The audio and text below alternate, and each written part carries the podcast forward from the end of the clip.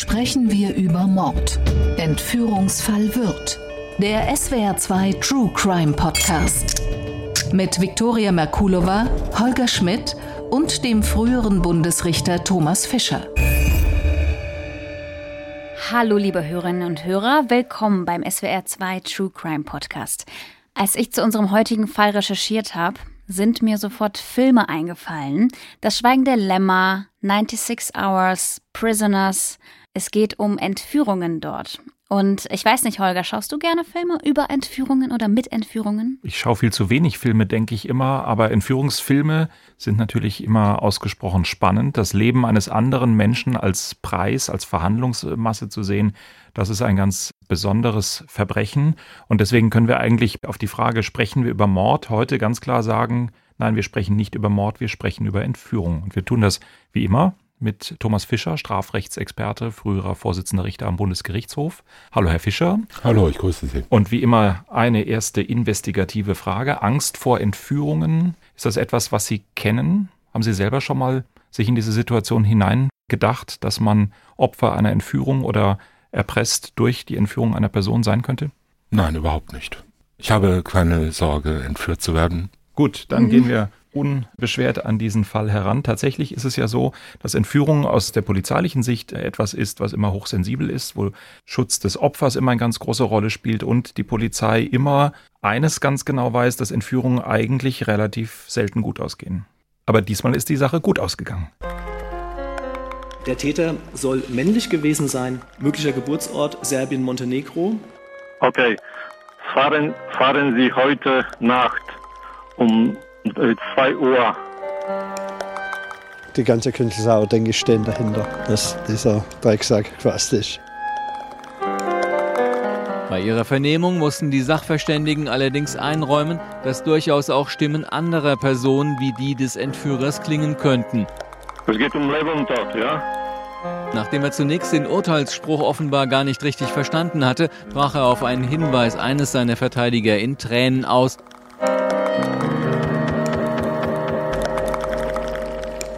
Beim Entführungsfall Wirth geht es um den Sohn des Unternehmer-Ehepaars Wirth, ein zum Tatzeitpunkt 50-jähriger Sohn, der in einer Einrichtung für geistig Behinderte lebte und der aus dieser Einrichtung entführt worden ist und drei Millionen sind als Lösegeld gefordert worden. Victoria aber die Sache ist gut ausgegangen und dann wurde der Täter gesucht. Genau. Dazu müssen wir noch sagen, es ist am 17. Juni 2015 passiert.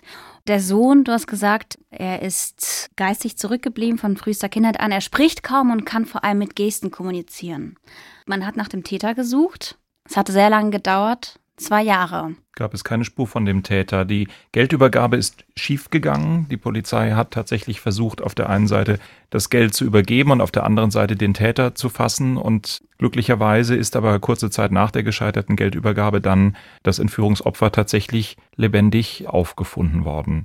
Thomas Fischer, Entführung ist im Grunde vom Sachverhalt her der Tausch eines Lebens gegen Geld. Kann man sagen, es ist eines der miesesten Verbrechen, das es gibt, weil man das Leben quasi als Ware versucht einzutauschen? Ja, Gott, ob man das als mies bezeichnen kann, als mieser als andere Verbrechen, das wage ich zu bezweifeln. Es heißt ja im Gesetzeswortlaut eigentlich nicht Entführung. Entführung kann ja vieles sein. Wir kennen Brautentführungen und Entführung aus dem Serei. Kinderentführungen und so weiter. Dieser Tatbestand heißt erpresserischer Menschenraub und war bis 1987 das, was sich die meisten Menschen darunter vorstellen, nämlich so eine Art Geiselnahme, die es auch gibt. Und zwar besteht ja eigentlich die klassische Vorstellung von einer Geiselnahme oder einem erpresserischen Menschenraub aus einem Dreiecksverhältnis, Täter, Opfer und Erpresster. Das heißt, wie in diesem Fall auch, der Sohn wird entführt, um die Eltern zu erpressen. 1987 kam man unter dem Eindruck der damals noch aktuellen Terrorismusfälle auf die merkwürdige Idee im Deutschen Bundestag, dass man, nachdem in Amerika mal, also in den USA, solche Taten stattfanden, wo Unternehmer oder reiche Menschen entführt wurden, um sie selbst dazu zu erpressen, Lebensmittel an die Armen zu verteilen. Da hat man plötzlich aus diesem Dreierverhältnis ein Zweierverhältnis gemacht, sodass jetzt auch äh, heutzutage der erpresserische Menschenraub auch zwischen Zweien geht. Also das Opfer wird entführt, um es selbst zu erpressen. Selber freikaufen quasi. Ja. Trotzdem ist es der Tausch eigentlich des eigenen Lebens oder eines fremden Lebens gegen Geld, weil der Täter sich davon verspricht, dass er damit eine ganz besonders wertvolle Ware eigentlich verschafft hat, aus der Täterperspektive. Ja, natürlich. Diese Tatbestände, Geiselnahme und erpresserischer Menschenraub, im letzteren Fall geht es um Geld, bei der Geiselnahme geht es um irgendwelche anderen Handlungen. Ansonsten sind die Tatbestände gleich. Da muss die Drohung sozusagen darin bestehen, dass unmittelbare Gefahr für Leib oder Leben des Entführten oder der Person, derer sich bemächtigt wurde. Man muss ja nicht immer entführen. Entführen ist ja etwas, äh, wo man äh, eine Ortsveränderung herbeiführt. Also in unserem Fall wird, war es eine Ortsveränderung, eine Entführung, aber man kann sich auch einer Person anders bemächtigen. Es wird sogar angenommen in der Rechtsprechung, dass wenn man zum Beispiel einem Bankkassierer eine Waffe an den Kopf hält, dass man sich in diesem Fall der Person bemächtigt. Und das ist, glaube ich, auch so das, was man unter Geiselnahme sich vielleicht zum ehesten vorstellt. Die Täter sind noch in der Bank und bedrohen da die Bankangestellten. Und bei der Entführung eher so die Vorstellung, man weiß einfach nicht, wo der andere Mensch ist. Es wird ein Lösegeld verlangt, es wird eine Gegenleistung verlangt. So ist es ja. Und es gibt ja ganz berühmte Entführungsfälle, die dann auch die Öffentlichkeit sehr stark bewegt haben. Der Fall Remzmar beispielsweise, der Fall Kronzucker. Und jetzt schauen wir mal auf unseren Fall heute. Der Entführungsfall wird. Genau, 17. Juni 2015. Wie ist diese Entführung abgelaufen? Zuerst hat sich ein Entführer oder einer der Entführer in einem Hotel in Künzelsau gemeldet. Dieses Hotel gehört der Mutter von Markus, der Carmen wird. Und derjenige gibt sich als Arzt aus und das Hotel gibt ihm eben die Nummer von Carmen. Das heißt, er kann jetzt mit den Eltern, mit der Mutter von dem entführten Sohn telefonieren. Unmittelbar telefonieren, genau. Und diese Telefonate finden auch sehr häufig statt in den kommenden äh, Stunden und Tagen. Und das stelle ich mir aus der Perspektive der Familie, aus der Perspektive der Mutter grauenhaft vor. Unfassbar. Dass man da immer wieder die Situation hat, dass man den Täter quasi am Telefon hat und dass man darauf hoffen muss, dass mhm. das alles gut ausgeht. Dazu muss man sagen, dass der Zeitpunkt der Entführung da war, als die beiden, also die Eltern waren in Griechenland, die waren gar nicht in Deutschland. Die Forderung vom Entführer Drei Millionen Euro. Drei Millionen Euro. Vor Gericht gab es die fast schon kuriose Situation, dass die Mutter, als sie über diesen Entführungsfall selber erzählt und über ihre Rolle erzählt. Und man muss vielleicht auch nochmal sagen, die Familie wird es tatsächlich sehr, sehr wohlhabend,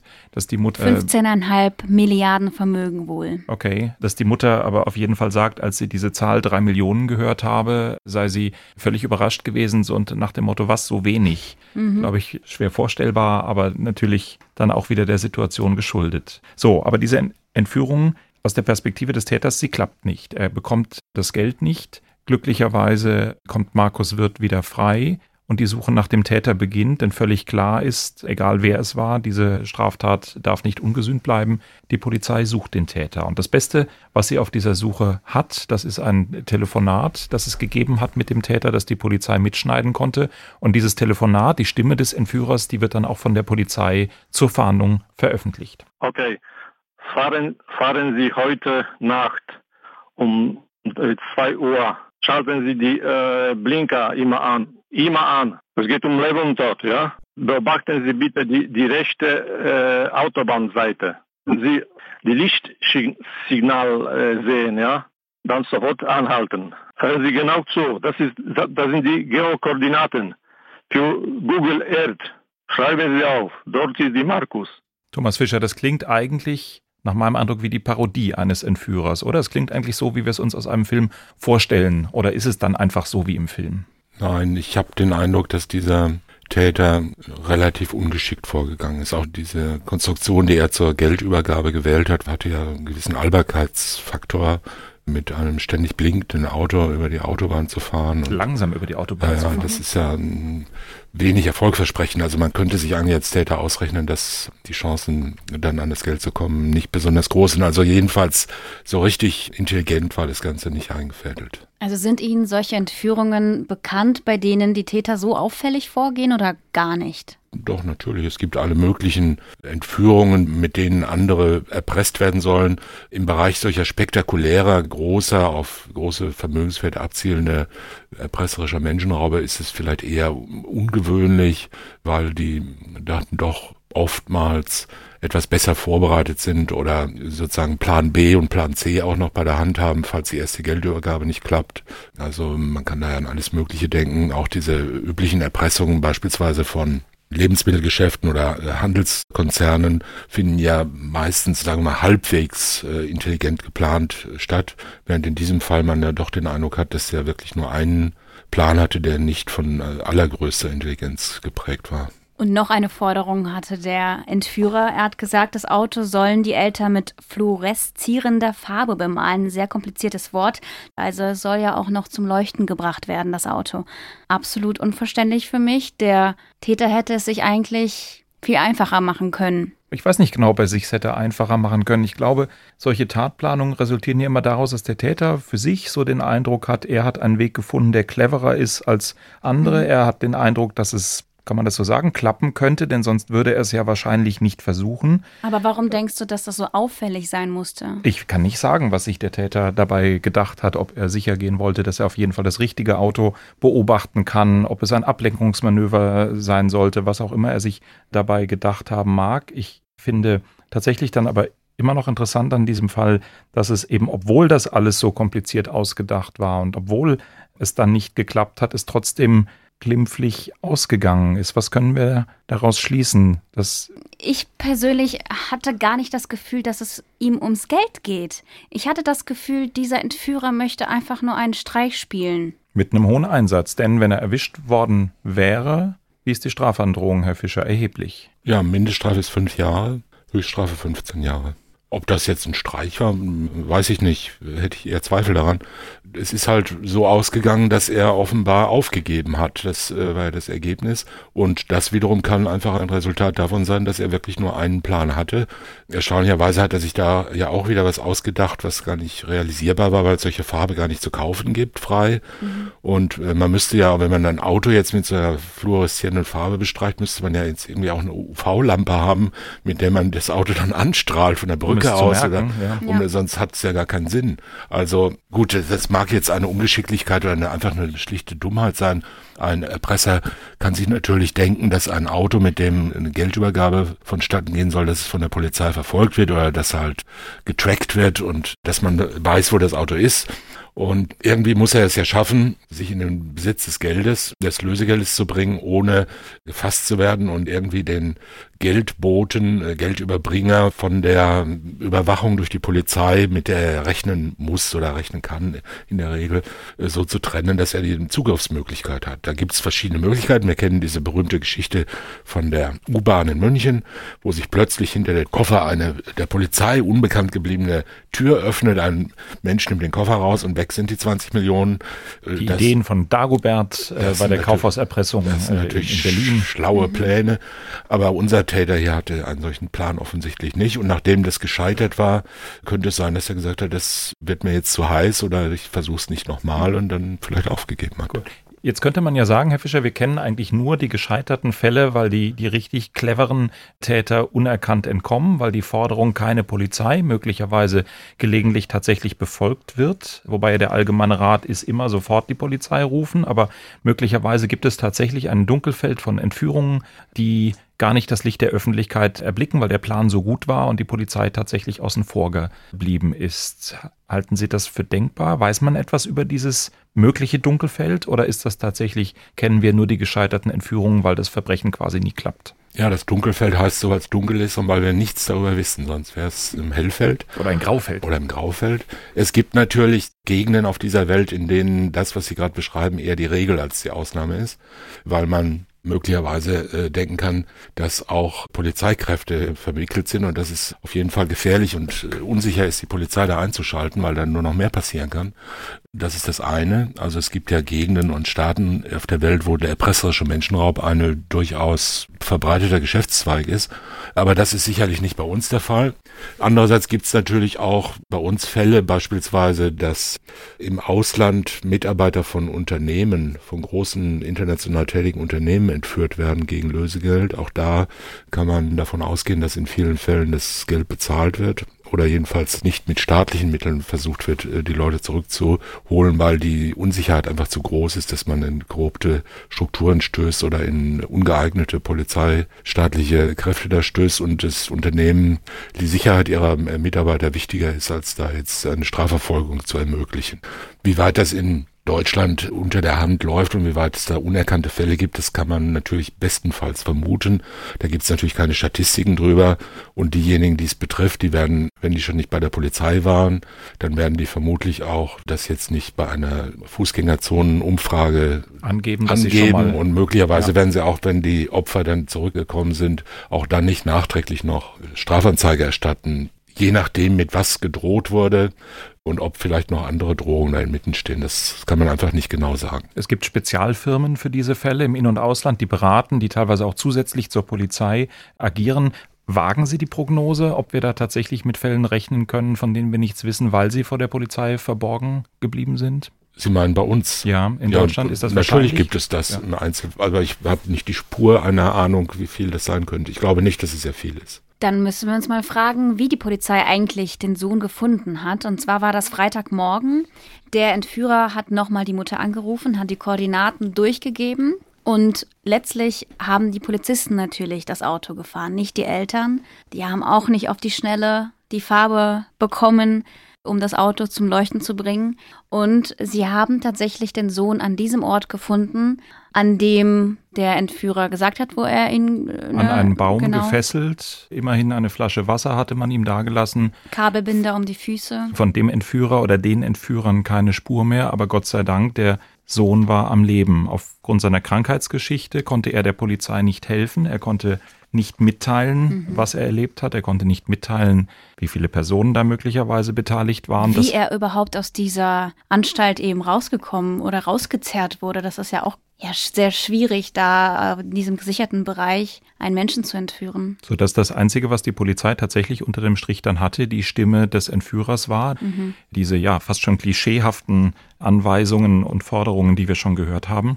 Und genau diese Stimme hat dann nach einer Öffentlichkeitswarnung der Polizei, zwei Jahre nach der Tat, tatsächlich dazu geführt, dass ein Verdächtiger festgenommen worden ist. Und unser Kollege Jens Niesing hat damals über diese neue Wendung im Fall Wirth berichtet. Eine Frau aus dem Rhein-Main-Gebiet gab im Januar den entscheidenden Hinweis, hat am Vormittag Daniel Muth von der Polizei mitgeteilt. Weil sie auf das Fahndungsplakat aufmerksam geworden ist und in einer Pause, als ihr langweilig war, so schilderte sie das, die Rufnummer äh, angerufen hat. Unter der Rufnummer war die Stimme des Entführers zu hören. Und diese Stimme, davon war die Hinweisgeberin überzeugt, gehört einem Handwerker, der bei ihr gearbeitet hat.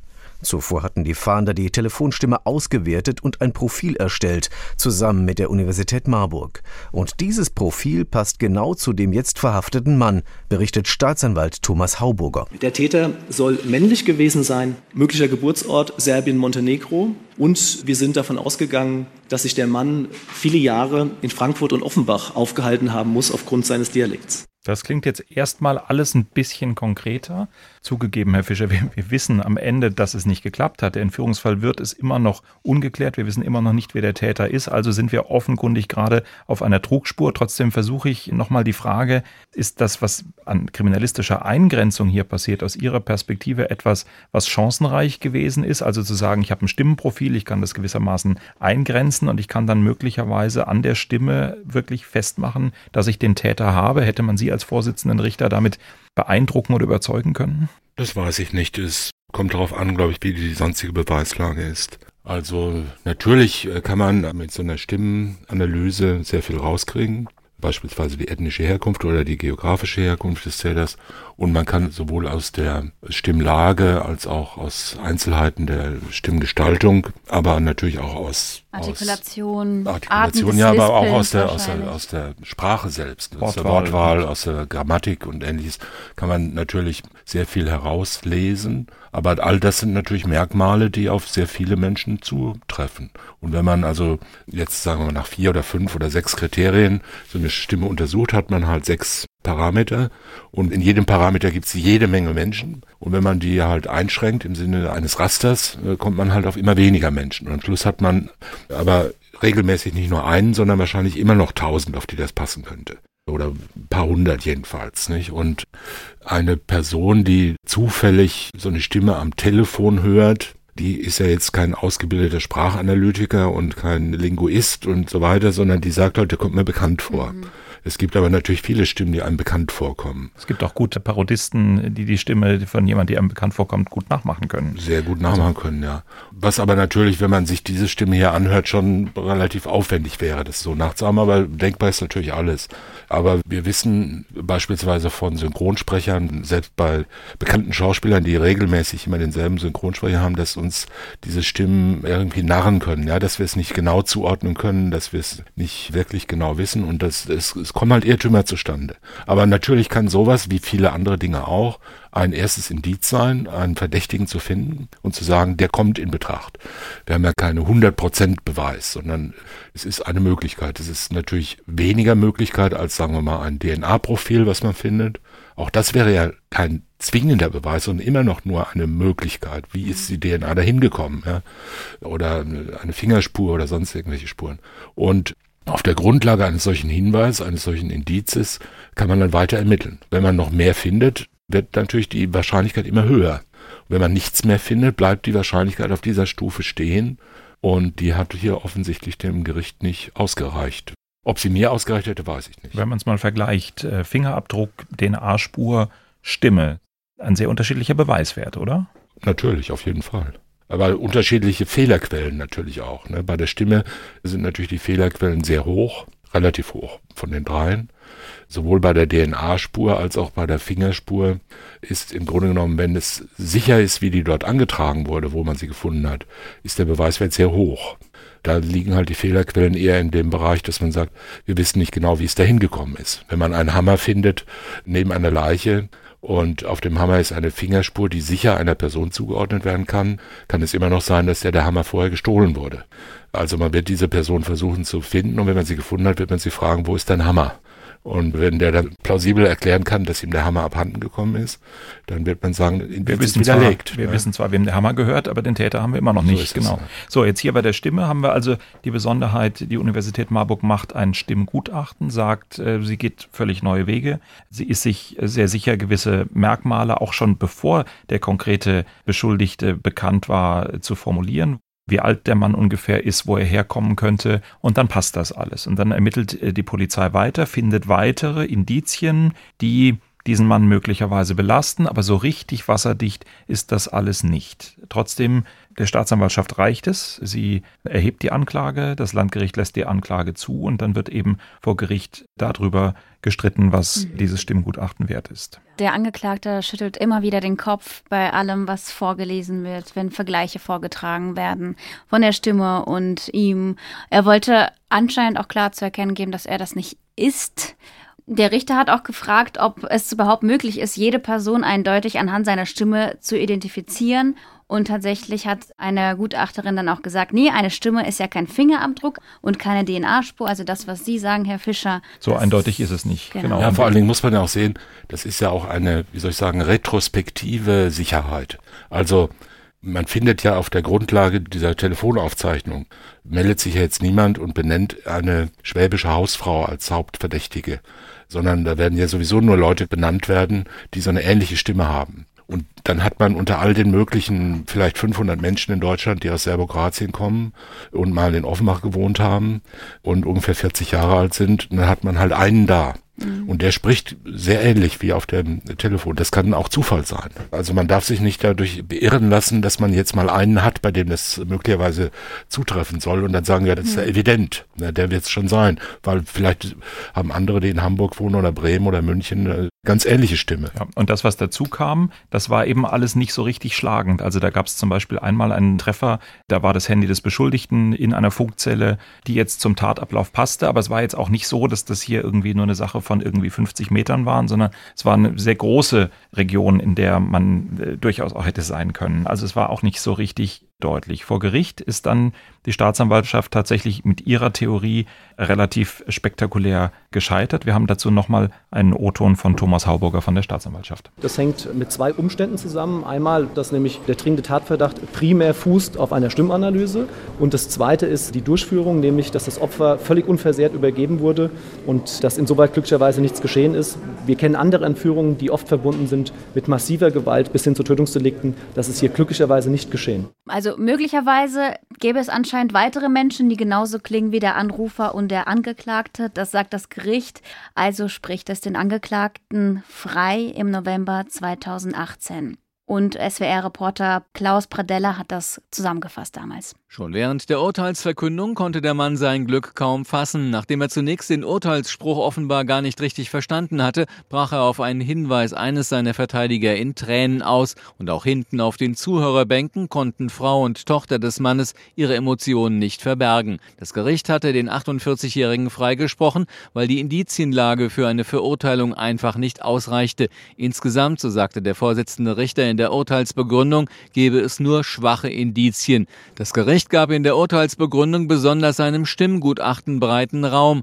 Marburger Sprachwissenschaftler hatten es angefertigt nach einem Vergleich der von der Polizei mitgeschnittenen Entführerstimme mit der des Angeklagten. Dabei hatten sie eine hohe Übereinstimmung festgestellt. Bei ihrer Vernehmung mussten die Sachverständigen allerdings einräumen, dass durchaus auch Stimmen anderer Personen wie die des Entführers klingen könnten. Damit reichte dem Gericht wie auch der Verteidigung die Aussagekraft der Expertise für eine Verurteilung nicht aus. Das ist das, Herr Fischer, was man einen spektakulären Freispruch nennt, oder? Nein, es ist ein normaler Freispruch.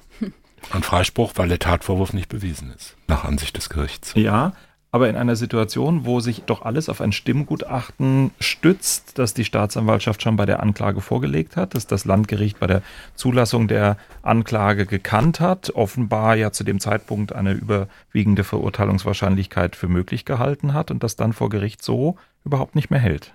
Ja, das ist natürlich im Grundsatz völlig richtig, was Sie sagen. Andererseits muss man leider anmerken, dass die Prüfungstiefe im sogenannten Zwischenverfahren gelegentlich doch sehr zu wünschen übrig lässt. Also mit Zwischenverfahren ist die Phase des Verfahrens gemeint zwischen Anklageerhebung und Hauptverhandlung. Also wenn die Anklage erhoben ist und das Gericht zunächst prüfen muss, ob eine hinreichende Wahrscheinlichkeit der Verurteilung besteht. Diese hinreichende Wahrscheinlichkeit zu prüfen, würde eigentlich verlangen, dass man die Akten des Verfahrens intensiv, also genauso intensiv wie für die Hauptverhandlung selbst, anschaut. Und man kann auch im Zwischenverfahren schon Beweise erheben. Das wird praktisch nie gemacht. Oder Nachermittlungen bei der Staatsanwaltschaft anregen. Auch das wird nur selten gemacht.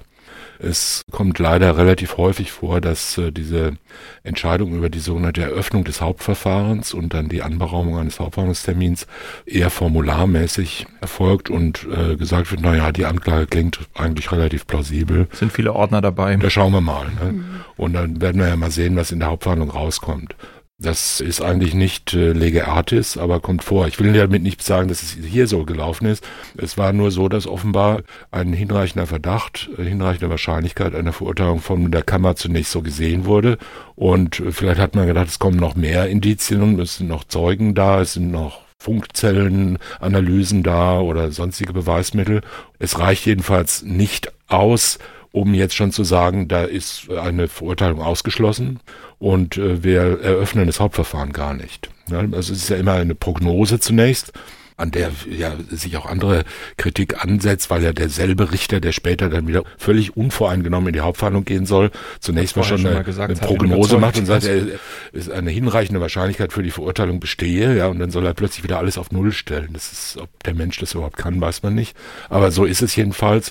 Es ist aber auch kein Fehler, dass es so läuft und es kann äh, vollkommen in Ordnung sein. Aber gucken wir uns dieses Verfahren vielleicht nochmal kurz an. Der Staatsanwalt, die Staatsanwaltschaft äh, hat eine These, wer als Täter in Frage kommt. Das wird in der Anklage formuliert, das wird dem Gericht dann überstellt und in diesem Zwischenverfahren ist es dann Aufgabe der Richter zu überprüfen, ob sie der Meinung sind, dass das schon so sein kann und dass man dann eben die Hauptverhandlung eröffnet. Und theoretisch könnte das Gericht schon zu diesem Zeitpunkt sagen, nee, liebe Staatsanwaltschaft, überzeugt uns nicht, wir machen dieses Verfahren nicht. Wie oft kommt das vor in der Praxis? Das kommt äh, nicht sehr häufig vor, dass das äh, Hauptverfahren gar nicht eröffnet wird. Was häufiger vorkommt, ist, dass ein Hauptverfahren nur nach Maßgabe bestimmter Einschränkungen oder Änderungen eröffnet wird. Also dass zum Beispiel schon in diesem sogenannten Eröffnungsbeschluss das Landgericht sagt, es wird nur unter dem Gesichtspunkt einer gefährlichen Körperverletzung, aber nicht unter dem Gesichtspunkt eines Totschlags eröffnet oder ähnliche Dinge, ja.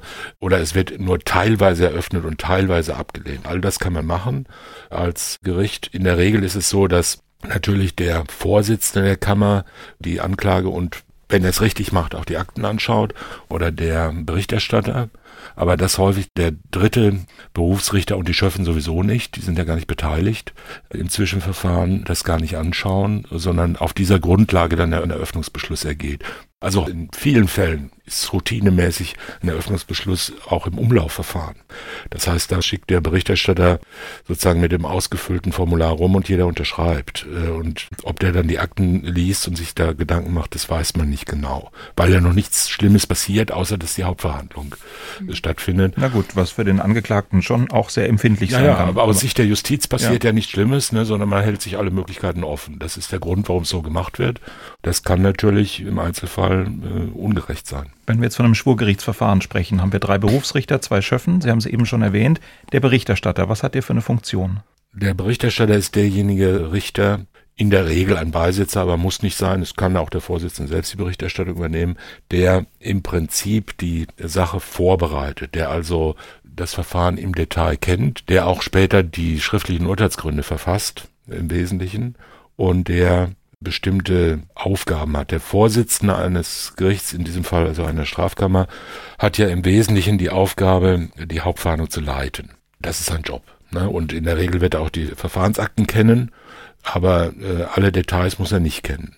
Und er hat in der Regel einen Berichterstatter und Berichterstatterin, die das Verfahren besonders gut kennt und die sozusagen nur einen Teil der bei der Kammer anhängigen Verfahren in ihrer eigenen Verantwortung hat.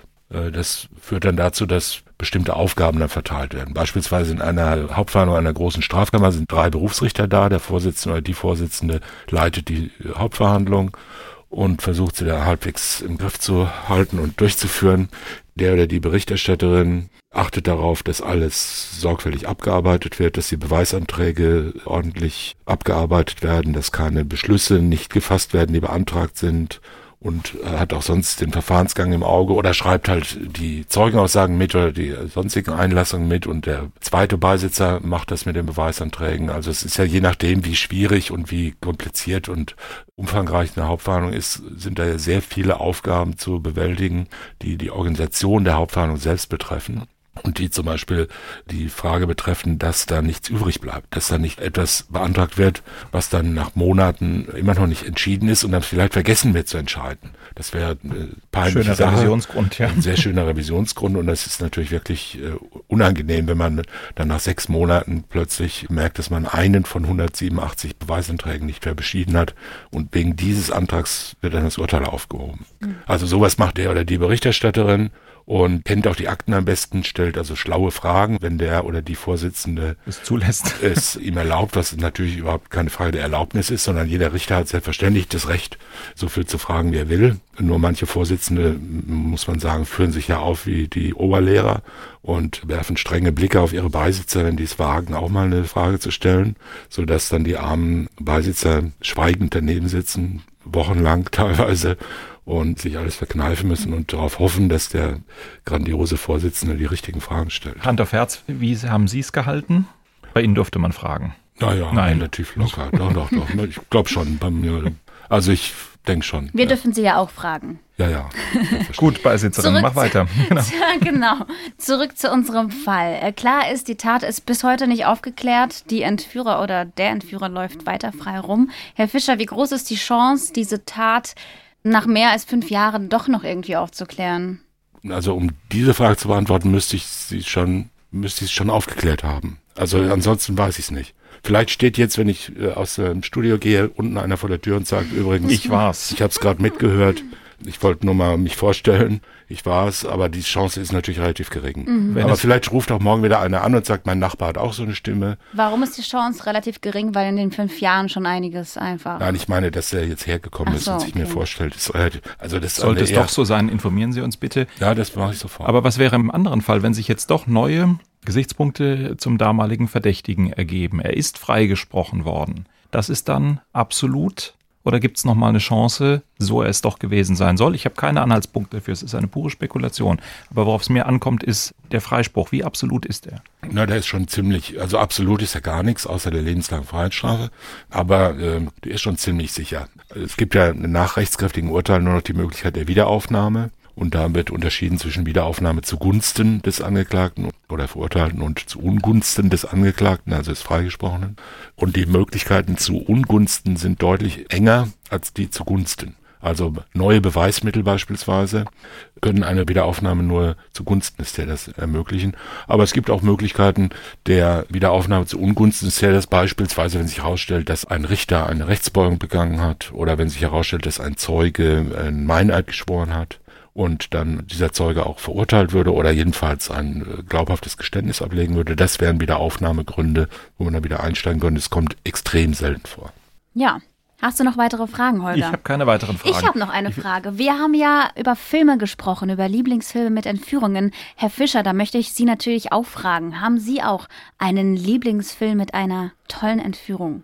Ja, ich denke schon die ganze Zeit darüber nach habe auch zurzeit wieder einen, aber habe leider den Titel vergessen. Um, Was ich aber nicht vergessen habe, ist, äh, dass ich noch darauf hinweisen wollte, dass dieser Tatbestand des erprescherischen Menschenraubs eine Besonderheit hat, die diesem Täter auch zugute gekommen mhm. wäre, wenn er es denn gewesen wäre, nämlich die Besonderheit des Paragraph 239a Absatz 4, wo drin steht, dass die Strafe gemildert werden kann, wenn der Täter das Opfer aus eigenem Antrieb, also freiwillig in seinen Lebensbereich zurückkehren lässt. Und genau das ist ja hier geschehen. Die entführte Person, der äh, Herr Wirth, ist in seinen Lebensbereich zurückgekehrt. Das hat mit dem Kabelbinder nichts zu tun. Ja. Man hat gesagt, da findet er ihn und er wurde dort gefunden und ist zurückgekehrt. Und diese Chance will der Gesetzgeber jedem Entführer, jedem Geiselnehmer einräumen, dass er zu jeder Zeit mit einer erheblichen Strafmilderung rechnen kann, wenn er davon absieht, sein Opfer beispielsweise zu töten, um Spuren zu verwischen oder um sich der Strafverfolgung zu entziehen und so weiter. Das ist also ein erheblicher Anreiz für den Täter, dass er unter Verzicht auf die Leistung natürlich, denn sonst ist er der Sache erfolgreich, wenn er das Opfer freilässt, wenn er die drei Millionen kriegt, ist ja kein Rücktritt. Aber hier ist also ein Rücktritt möglich, indem er das Opfer zurückkehren lässt und auf das Lösegeld verzichtet und das hätte ihm hier äh, helfen, helfen können, können, aber er war es ja nicht. Genau, aber, aber rechtspolitisch ist der Gedanke dahinter eben, dass man einfach weiß, dass solche Fälle ganz, ganz häufig zu Ungunsten des Opfers ausgehen, weil einfach für den Täter ein großer Anreiz da ist, das Opfer zu töten oder nicht freizulassen, weil es ja ein Entdeckungsrisiko ja, ist. Ja, denken Sie an den Fall Metzler. Das kommt sehr häufig vor, dass Opfer getötet werden, manchmal ja auch schon während die Erpressung noch läuft. Jakob von Metzler, ein Kind einer Frankfurter Bankiersfamilie, da ist es, glaube ich, tatsächlich so gewesen, da ist der Tod des Kindes schon lange passiert, bevor alle Verhandlungen über die weiteren Forderungen. So ist, das äh, kommt wohl relativ sind. häufig sogar vor, weil die Täter halt Angst haben, dass entweder das Opfer sie überführt oder dass das Opfer entflieht, weil sie das von vornherein vorhaben, keine Spuren zu hinterlassen und dann diesen Zeugen zu töten und, und diese Möglichkeit will man dem Täter einräumen. Das führt natürlich gelegentlich dazu, dass das als ungerecht angesehen wird, dass man sagt, jemand, der so ein hohes Maß von Unrecht verwirklicht und einen so bösen Willen verwirklicht, dass der jetzt so gut dabei wegkommt. Aber das ist halt ein Privileg, ein Versprechen, das der Gesetzgeber da einräumt, das äh, aus Opferschutzgründen so eingerichtet worden ist. Aber jetzt komme ich doch nochmal auf den Anfang zurück. Es ist doch wirklich ein mieses Verbrechen. Würden Sie mir da jetzt am Ende der Folge dann doch zustimmen? Das ist so in seiner ganzen Struktur, diese Tauschleben gegen Geld, dieses Spielen mit der Macht, die man über einen anderen Menschen hat, dass es echt auf der Skala der miesen Verbrechen ziemlich weit oben steht? Es ist ein schweres Verbrechen. Deshalb ist auch die Mindeststrafe fünf Jahre. Manchmal wird es ja auch begangen, indem es nur vorgetäuscht wird. Auch diese Möglichkeit gibt es ja auch, darüber gibt es ja ganz nette Filme, dass also eine Entführung und eine Erpressung nur vorgetäuscht wird, um einen geizigen Familienmäzen, wie auch immer. So ist es, einen Patriarchen dazu zu bringen, das Geld rauszurücken, was er sonst nicht rausrückt. Das war unser heutiger Fall, Fall Wirt. Vielen lieben Dank fürs Zuhören und vielen Dank an Herrn Fischer und an Holger. Und wir hören uns in der nächsten Folge wieder. Und Herr Fischer, bis dahin möchte ich gerne den Film hören, den Sie so gerne gucken. Das wird gemacht. Ich werde nachschauen. Super, Viktoria, vielen Dank dir und sprechen wir über Mord. Sie hörten einen Podcast von SWR2. Das komplette Podcast-Angebot auf swr2.de. SWR2 Kultur neu entdecken.